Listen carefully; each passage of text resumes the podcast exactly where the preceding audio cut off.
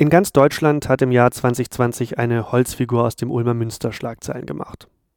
Damals hat der Kirchengemeinderat sich entschieden, den schwarzen König Melchior nicht mehr in der Kirche aufzustellen. Diese Entscheidung hat eine Welle der Empörung ausgelöst und eine Welle des Zuspruchs.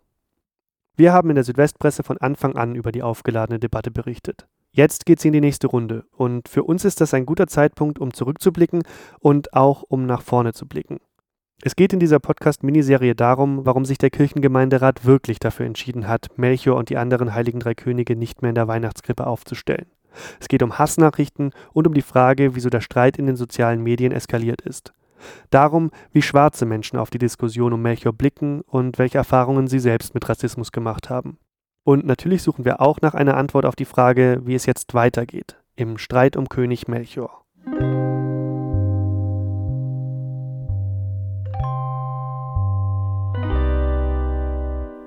Streit um König Melchior ist eine Podcast-Miniserie der Südwestpresse.